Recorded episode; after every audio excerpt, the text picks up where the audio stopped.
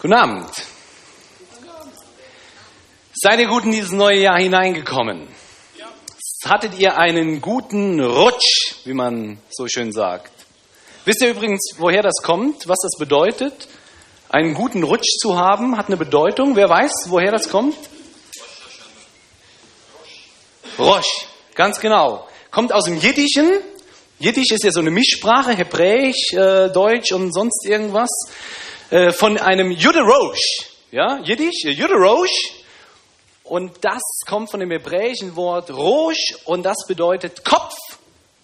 Wir hatten also alle einen guten Kopf, wenn ihr gut in dieses neue Jahr reingekommen seid. Das hat auch nichts mit einer klaren Birne zu tun, mit der man vielleicht äh, in dieses Jahr hineingeraten ist, sondern Kopf steht für den Anfang im Hebräischen.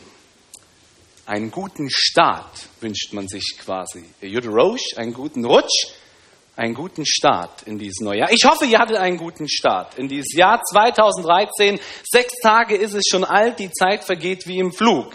Trotzdem sind wir noch am Anfang dieses Jahres.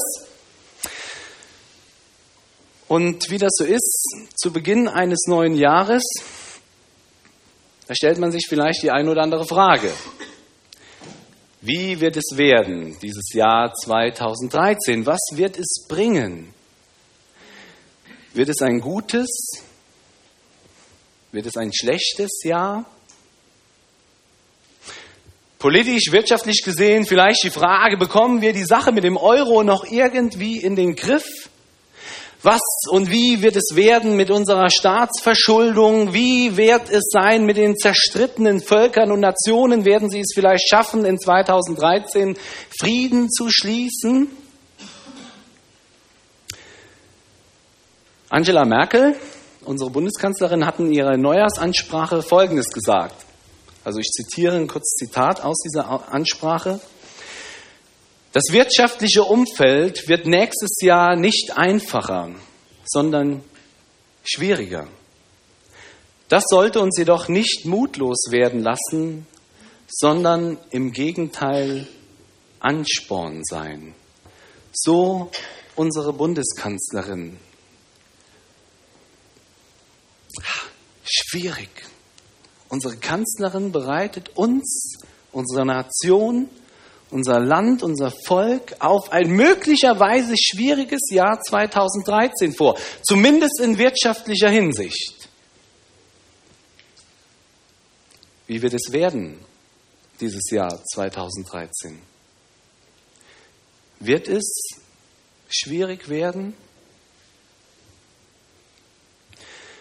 Mit welchen Fragen, Gedanken, Wünschen, Hoffnungen gehst du in dieses neue Jahr 2013, so ganz persönlich? Ist mein Arbeitsplatz sicher? Oder finde ich überhaupt in diesem neuen Jahr vielleicht endlich noch einmal eine Arbeit? Schaffe ich mein Studium? Kann ich endlich meine Masterarbeit oder sonst was abschließen? Wie sieht es aus mit meinen Beziehungen im Jahr 2013? Finde ich den Partner, die Partnerin für mein Leben? Oder in den bestehenden Beziehungen, in denen ich mich befinde, bleiben sie bestehen? Hält meine Ehe, halten meine Freundschaften?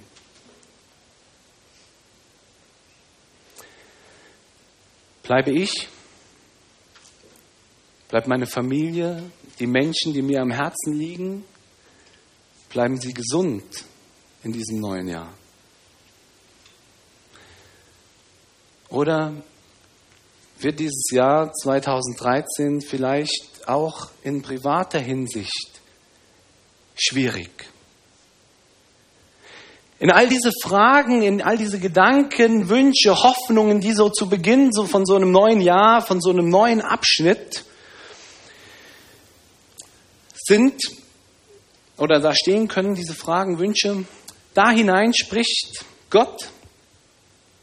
Hebräer 13, Vers 14, die Jahreslosung für dieses Jahr 2013. Denn wir haben hier keine bleibende Stadt, sondern die zukünftige suchen wir. Wow. Eine steile Aussage. Denn wir haben hier keine bleibende Stadt. Was bedeutet das für unsere Fragen, für unsere Wünsche? Was bedeutet das für unseren Alltag, für unser Leben, für all diese Situationen in 2013? Ist dann alles egal? Wir haben keine bleibende Stadt. Ist egal, was ich mache, was ich tue, ob ich Arbeit habe oder keine Arbeit, ob ich eine Beziehung habe oder nicht, ob was mir gelingt, egal, weil am Ende heißt es ja doch, es bleibt nichts. Alles sinnlos, alles nutzlos? Nein. Ganz und gar nicht. Die Jahreslosung 2013 ist kein Aufruf zur Weltflucht und das Denken alles sowieso egal. Die Jahreslosung im Gegenteil möchte in unser Leben hineinsprechen.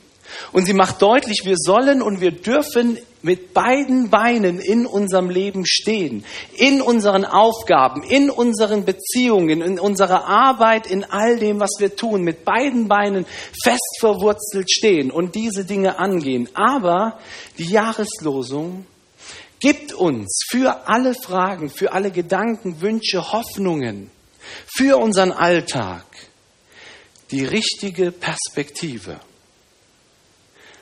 und die rechte Prioritätensetzung. Trotz und mit allen Wünschen und Fragen. Die Jahreslosung 2013 möchte uns ermutigen, trösten und sie fordert heraus. Diese drei Perspektiven, mindestens diese drei Perspektiven gibt die Jahreslosung. Und diese drei Perspektiven möchte ich mit euch heute Abend näher betrachten. Die erste Perspektive, die Jahreslosung, ermutigt uns zur konsequenten Christusnachfolge. Denn wir haben hier keine bleibende Stadt, sondern die zukünftige suchen wir. Auf den Jahreslosungszetteln, die ihr jetzt bekommen habt, ich, wenn ich das richtig gesehen habe, ist das auf allen Karten so. Und auch wer hier am Anfang des Gottesdienstes äh, den Beamer gesehen hat, den, die Leinwand, die Projektion, Mai, die Präsentation, jetzt habe ich es, ja, zu dieser Jahreslosung. Da stand, wir haben hier keine bleibende Stadt, sondern die zukünftige suchen wir.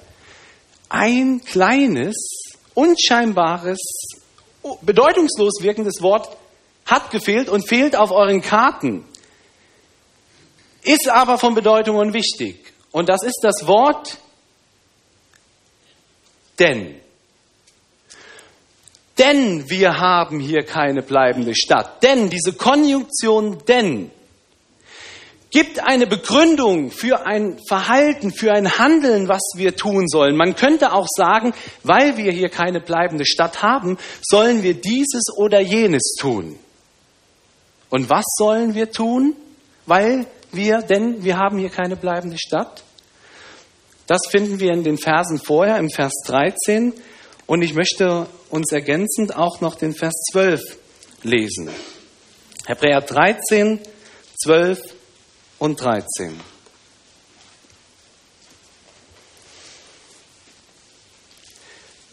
Da heißt es, darum hat auch Jesus, damit er das Volk heilige durch sein eigenes Blut, gelitten draußen vor dem Tor. Und jetzt in Vers 13 die Handlungsaufforderung, die dann begründet wird in Vers 14 mit diesem Wort, denn so lasst uns nun zu ihm hinausgehen aus dem Lager und seine Schmach tragen. Vers 12 macht deutlich, Jesus Christus ist am Kreuz von Golgatha gestorben, um uns zu retten, zur Vergebung unserer Sünde, um uns zu erlösen von unserer Schuld.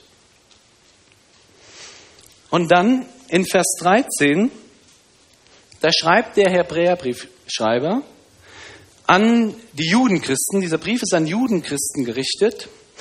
Und er fordert sie auf, er ermutigt sie, ihre Jüngerschaft, ihre Nachfolge Jesu ganz und gar konsequent zu leben in allen Bereichen ihres Lebens. Und sie sollen sich nicht abhängig machen von dem allgemeinen Denkmuster und Verhalten der Gesellschaft. Nicht der allgemeinen Norm anpassen. Vers 13, so lasst uns nun zu ihm hinausgehen aus dem Lager Weg von der allgemeinen Norm, was die Allgemeinheit denkt. Das Entscheidende ist, was Jesus Christus getan hat, gesagt hat, was ihm wichtig und wertvoll ist. Konsequent die Nachfolge leben in allen Bereichen unseres Lebens. Die Judenchristen, an, dieser Brief, an die dieser Brief gerichtet ist, wenn wir diesen Hebräerbrief lesen, die waren anscheinend immer mal wieder auch schwankend in ihrem Glauben und in ihrer Nachfolge. Sie hatten Zweifel. Lohnt sich das mit diesem Glauben an Jesus Christus? Und irgendwie schien es sich teilweise für sie nicht zu rentieren. Irgendwie brachte diese Nachfolge Probleme mit sich, sogar teilweise eben Verfolgung. Jesus Christus hatte das selber schon angekündigt seinen Jüngern, dass derjenige, der ihm ganz konsequent nachfolgen würde, herausgefordert sein würde, dies mit vollem Einsatz, mit voller Hingabe zu tun. Es würde herausfordernd sein. In Matthäus 16, Vers 24 lesen wir, da sprach Jesus zu seinen Jüngern, will mir jemand nachfolgen, der verleugne sich selbst und nehme sein Kreuz auf sich und folge mir. Jesus Christus hat im wahrsten Sinne des Wortes sein Kreuz auf sich genommen.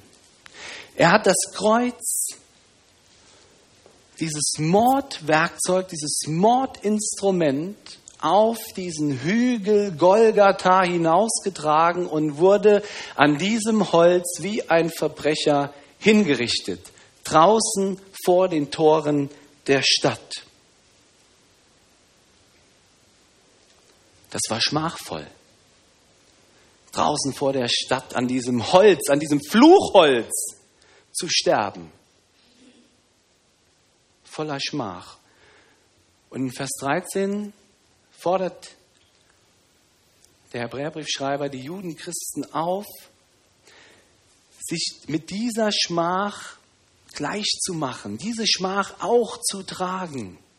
Und das bedeutet, sich voll und ganz hinter diesen Kreuzestod Jesu Christi zu stellen, weil er so wichtig und von so großer persönlicher Bedeutung ist. Wer an diesen Kreuzestod, den Jesus gebracht hat, glaubt, der erfährt Rettung, Erlösung von Schuld. Und seit 2000 Jahren tun das Christen auf der ganzen Welt. Sie tragen, sie ertragen die Schmach dieses Kreuzestodes Christi, weil sie verfolgt, erniedrigt, benachteiligt,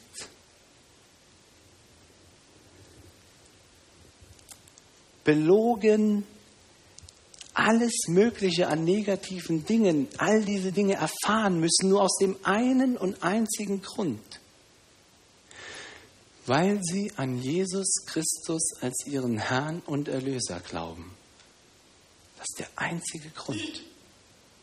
Aber sie ertragen all das, all diese Schmach, weil sie wissen, um die persönliche Bedeutung dieses Kreuzestodes Jesu.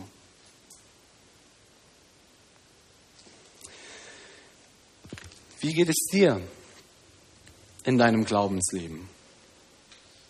Erkennst du dich in diesem Denken dieser Judenchristen, an die dieser Brief gerichtet ist, vielleicht wieder? Kennst du, dass dein Glaube schon manchmal auch ins Schwanken geraten kann?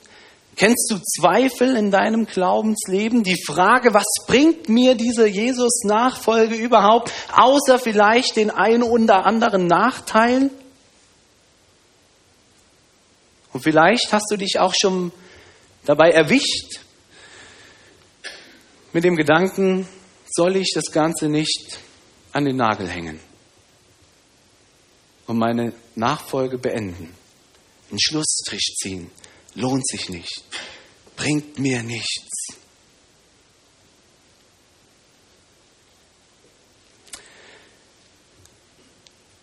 Den Judenchristen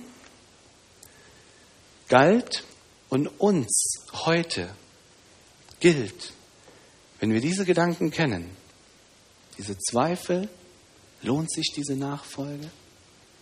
Mit all der Schmach, die vielleicht darin steckt? Das, was der Hebräerbriefschreiber dann einen Vers weiter schreibt, in diesem Vers 14, was die Jahreslosung für 2013 ist. Und ich lese uns das mal im Zusammenhang, Vers 13 und 14. So lasst uns nun zu ihm hinausgehen aus dem Lager und seine Schmach tragen, denn wir haben hier keine bleibende Stadt, sondern die zukünftige suchen wir. Das rückt die Perspektive zurecht das macht und stellt klar, was wirklich wichtig im Leben und wirklich wichtig im Christsein ist. Und das ermutigt, denn es gibt einen Ausblick und es macht deutlich, Nachfolge kann und will gelebt werden, hier und jetzt und morgen und das ganze Jahr 2013. Und wir können es, weil wir einen Ausblick haben, denn wir haben hier keine bleibende Stadt, sondern die zukünftige kommt noch. Und dann kann Nachfolge gelebt werden, auch entgegen aller Nachteile und Schmähung und Schmach. Weil wir wissen dürfen, wir haben nichts zu verlieren. Das Beste kommt noch. Das Beste kommt noch. Das ist die Zukunftsperspektive, die uns dieser Vers gibt, mit dem wir ermutigt, konsequent Jesus Christus hinterher gehen können. John F. Kennedy hat einmal gesagt, und er hat es wirklich wahrscheinlich, höchstwahrscheinlich nicht in diesem Kontext gesagt, in Bezug auf Jesus Christus hinterher nachfolgen. Aber was er gesagt hat, finde ich, bringt sehr gut zum Ausdruck, was bedeutet, konsequent zu sein, konsequent zu leben. Und was, dieser, was dieses Zitat meint, das würde ich uns wünschen für dieses Jahr 2013, so konsequent Nachfolge zu leben. John F. Kennedy hat gesagt, wann wenn nicht jetzt? Wo, wenn nicht hier? Wer, wenn nicht wir? Das ist konsequent. Und das wünsche ich uns in allen Situationen, in denen wir 2013 sind. Auch entgegen mancher Schmach, diese konsequent in der Nachfolge. Weil wir wissen, wir haben keine bleibende Stadt, die zukünftig kommt das Beste kommt noch. Eine weitere Perspektive, die die Jahreslosung uns gibt für dieses Jahr 2013. Sie tröstet uns in unseren Schwierigkeiten. Die Jahreslosung ist nicht nur Ermutigung für konsequent gelebte Nachfolge, nein, sie ist auch Trost. Jeden Tag in diesem Jahr 2013 will und darf sie uns Trost zusprechen. Und dieser Trost gilt gerade denjenigen unter uns, die Leid tragen, die krank sind, die vielleicht ohne Hoffnung durchs Leben gehen, keine Perspektive für dieses neue Jahr haben, keinen Sinn im Leben haben. Gerade denen gelten diese Worte aus Hebräer 13, Vers 14. Da, wo wir mit unserem Leben, mit unserem Streben, mit unserem Können, mit unserem Wissen, mit unserer Weisheit, mit unseren Kräften am Ende sind. Wo menschlich gesehen nichts mehr zu hoffen ist, da gibt die Jahreslosung uns eine Hoffnung, wo aus menschlicher Perspektive nichts mehr geht. Sie gibt uns einen Blick über das Vergängliche hin zu dem Unvergänglichen. Denn wir haben hier keine bleibende Stadt, sondern die zukünftige suchen wir. Das macht klar, auch all das Leid, alle Not, alle Sorge, alle Ängste, alle Krankheit, all das wird auch einmal ein Ende haben. Das wird auch einmal vorbei sein. Das bedeutet aber nicht, das möchte ich nochmal betonen, dass die Jahreslosung aufruft zur Weltflucht oder sogar Todessehnsucht zu entwickeln. Auf gar keinen Fall. Unser Leben ist mit allen Facetten, mit unserer Vergänglichkeit, auch mit dem Älterwerden, mit einer sinkenden Leistungsfähigkeit, mit Krankheit, mit Schmerz, mit Leid, mit Angst, mit so mancher Schwierigkeit ist unser Leben wertvoll, lebenswert und eine gute Gabe Gottes. Mit all diesem Leid, Krankheit, Schmerz und auch Tod gehören zum Leben dazu. Die Frage ist nur, wie gehe ich damit um? Wie gehe ich damit um? In einem Film mit Jack Nicholson und Morgan Freeman, das Beste kommt zum Schluss, geht es um zwei immer älter werdende Männer. Also ich meine, das ist nichts Besonderes, wir werden alle älter. Ja? Also zwei schon, schon ältere Männer. Und sie kennen sich nicht, sie lernen sich kennen im Krankenzimmer im Krankenhaus. Und sie haben nichts miteinander gemeinsam, grundverschiedene Typen, nur eine Sache haben sie gemeinsam. Sie sind beide todkrank. Beide haben nur noch eine Lebenserwartung von einigen Monaten. Und dann kommen diese Männer irgendwann auf die Idee, eine Liste zu schreiben mit all den Dingen, die sie noch gerne tun würden, bevor sie sterben müssen. All die Dinge, wo sie, wozu sie bisher noch nicht die Gelegenheit hatten, sie zu tun, aber gerne noch tun würden. Und sie nennen diese Liste die Löffelliste. Die Löffelliste, weil diese Liste die Dinge enthält, die sie tun wollen, bevor sie den Löffel abgeben müssen. Ja.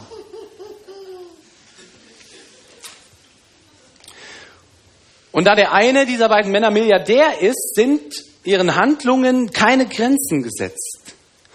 Und so fahren sie Autorennen, sie machen Fallschirmspringen, sie bereisen die Welt kommen an die wunderschönsten und unmöglichsten Orte, essen hervorragende, vorzügliche, beste Speisen und haken einen Punkt nach dem anderen von der Liste ab.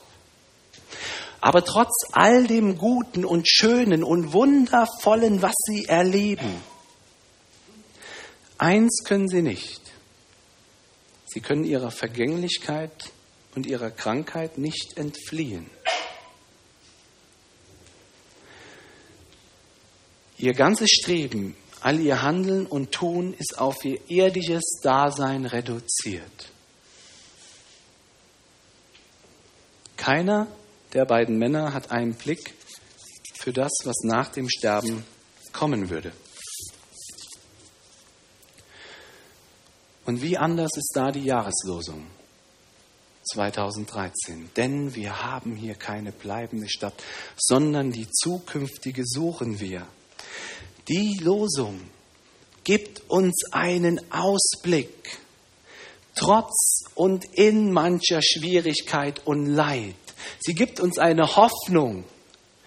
Sie gibt uns Trost in all diesen Situationen, weil wir wissen dürfen, einmal, wer an Jesus Christus glaubt, darf die Zukunft in der Gegenwart bei Gott, dem Vater, in seiner himmlischen Herrlichkeit vollbringen und erleben.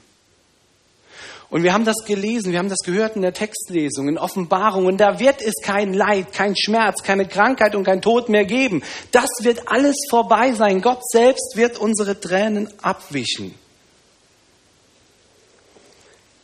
In dieser zukünftigen Stadt bei Gott gibt es das alles nicht mehr.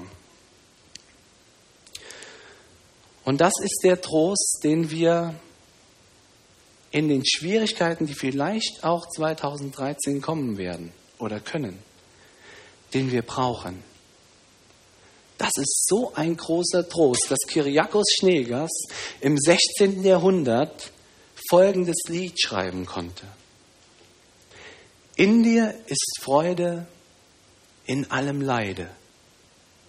O du süßer Jesu Christ. Durch dich wir haben himmlische Gaben, du der wahre Heiland bist. Hilfest von Schanden, rettest von Banden. Wer dir vertrauet, hat wohl gebauet, wird ewig bleiben. Halleluja. Und dann geht es weiter. Zu deiner Güte steht unser Gmüte. An dir wir kleben im Tod und Leben. Nichts kann uns scheiden. Halleluja. Das ist Trost. Echter Trost für unser Leben, für Schwierigkeiten. Die Jahreslosung 2013 will uns mit dieser Zukunftsperspektive in all diesen Schwierigkeiten, Herausforderungen, Not, Nöten und Ängsten trösten. Und wer an Jesus Christus glaubt, der darf wissen, er hat Zukunft. Wer an Jesus Christus glaubt, hat Zukunft. Und dann gilt, und deshalb gilt, das Beste kommt noch. Das Beste kommt noch. Die letzte Perspektive, auf die ich noch eingehen möchte, die die Jahreslosung gibt. Die Jahreslosung fordert uns zur Entscheidung heraus. Denn wir haben hier keine bleibende Stadt, sondern die zukünftige suchen wir. Die Jahreslosung ist Ermutigung für eine konsequente Nachfolge. Die Jahreslosung tröstet uns in unseren, in unseren Schwierigkeiten und die Jahreslosung ist knallhart und absolut ehrlich, unverblümt und man könnte eigentlich sagen, sie ist politisch inkorrekt, weil sie sagt, was Sache ist und die Wahrheit nicht scheut. Wir haben hier keine bleibende Stadt. Das ist eine Botschaft, die jedem Einzelnen gilt, jedem einzelnen Menschen denn sie macht bewusst, wir sind vergänglich. Jeder muss einmal sterben und die Jahreslosung spricht das knallhart an. Aber die wenigsten Menschen unserer Zeit, zumindest in Deutschland, das ist zumindest mein Eindruck, wollen diese Wahrheit wirklich auch für wahr halten oder sich mit dieser Tatsache beschäftigen. Nein, man verdrängt, man ignoriert, man lenkt sich ab. Das Thema Sterben ist ein Tabuthema. Und deshalb ist die Jahreslosung so herausfordernd, weil jeder, der sie hört, mit dieser Wahrheit konfrontiert ist. Wir haben keine bleibende Stadt. Wir sind vergänglich. Auf dem Grabstein von meinem Großvater steht ein Vers aus Psalm oder ein Auszug eines Verses aus Psalm 119. Psalm 119, Vers 19a. Ich bin ein Gast auf Erden. Ich war drei, als mein Großvater starb. Das heißt, ich kann mich nicht mehr wirklich an ihn erinnern. Aber ich weiß von Erzählungen, dass mein Großvater an Jesus Christus als seinen Herrn und Erlöser geglaubt hat. Und dieser Spruch, ich bin ein Gast auf Erden, bringt zwei Dinge über meinen Großvater zum Ausdruck. Zum einen war sich mein Großvater Zeit seines Lebens dieser Wahrheit, dieser Tatsache, dieser Realität bewusst, dass er vergänglich ist, dass er einmal sterben wird. Ich bin ein Gast auf Erden. Und dieser Spruch bringt ein zweites zum Ausdruck. Entschuldigung er bringt zum Ausdruck, mein Großvater hatte Zeit seines Lebens schon einen Ausblick über seine Endlichkeit. Durch den Glauben an Jesus Christus wusste er, dass er ein himmlisches Bürgerrecht hat, wie wir es gelesen haben in Philippa 3, Vers 20. Ein himmlisches Bürgerrecht. Und hier auf dieser Erde, in Deutschland, in Dillendorf, im Hunsrück, war er nur zu Gast. Jetzt ist er bei Gott in der ewigen Herrlichkeit und er ist zu Hause. Jetzt ist er in der Heimat, in der himmlischen Heimat. Wie gehst du mit dieser Tatsache um, die die Jahreslosung anspricht? Mit dieser Tatsache, keine bleibende Stadt zu haben, vergänglich zu sein. Du bist herausgefordert, eine Entscheidung zu treffen. Gehst du dieser Frage nach? Ich bin vergänglich, keine bleibende Stadt, die zukünftige suchen wir. Suchst du die zukünftige Stadt bei Gott und stellst dir die Frage, wie komme ich an diesen Ort dieser himmlischen Herrlichkeit, wo das ewige Leben für mich bereit steht? Suche ich diesen Weg dorthin? Oder ignorierst du diese Tatsache, diese Realität und versuchst möglichst viel an Glück und Erfüllung in dein irdisches Leben nur reinzupacken? Vor einigen Tagen haben wir, ihr seht es noch, Weihnachten gefeiert. Weihnachten die Geburt Jesu Christi, des Sohnes Gottes, den Gott in diese Welt gesandt hat, um uns den Weg zu dieser himmlischen Stadt, zu dieser himmlischen Ewigkeit zu zeigen. Und Jesus selbst hat das von sich gesagt. Wir haben das auch in der Textlesung gehört. Johannes 14, Vers 6. Ich bin der Weg, die Wahrheit und das Leben. Niemand kommt zum Vater denn durch mich. Und kurze Zeit später ist Jesus Christus, nachdem er das gesagt hat, am Kreuz von Golgatha gestorben, um das wegzunehmen, was den Weg zu Gott blockiert. Unsere Sünde, unsere Schuld, die uns von Gott trennt, die den Weg verrammelt und vernagelt. Und Jesus zeigt uns den Weg zu Gott. Er ist der Weg zu Gott. Wer an Jesus Christus glaubt, darf Gewissheit haben, dass er ein Bürgerrecht im Himmel hat. Ihm steht der Weg offen zu dieser ewigen Stadt, zu dieser zukünftigen Stadt.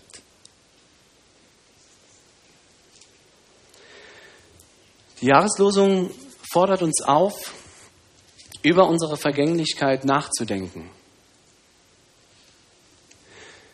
In Jesus Christus haben wir den Weg, den wir gehen können, um aus dieser Vergänglichkeit in die Unvergänglichkeit zu gelangen, ewiges Leben zu erhalten. Gottes Angebot steht und die Jahreslosung fordert dich auf, eben eine Entscheidung zu treffen.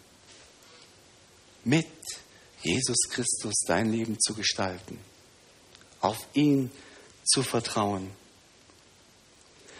Und wenn du mit dieser Zukunftsperspektive leben willst in diesem Jahr 2013, dann glaube an Jesus Christus. Dann folge ihm nach. Und in ihm darfst du dann Gewissheit haben, dass dir dieses himmlische Bürgerrecht zusteht. Diese Gewissheit, die darfst du haben. Und im Vertrauen auf Jesus Christus darfst du wissen, das Beste kommt noch. Das Beste kommt noch. Ich möchte abschließen mit einer kleinen ja, Anekdote. Ich weiß nicht, ob sie so in Wirklichkeit passiert ist. Ein Mönch führte einen Touristen durch ein Kloster und zeigte ihm zum Schluss die Mönchszellen. Eine davon sollte dem Touristen als Schlafquartier dienen. Alle Zellen waren spartanisch eingerichtet. Ein Bett, ein Stuhl, mehr nicht. Der Tourist betrachtete diese Unterkünfte und fragte dann ratlos, ja, wo sind denn alle Ihre Möbel? Wo sind denn Ihre? entgegnete der Mönch. Verwirrt antwortete der Gast, ich bin ja nur auf der Durchreise. Da lächelte der Mönch und antwortete, wir auch.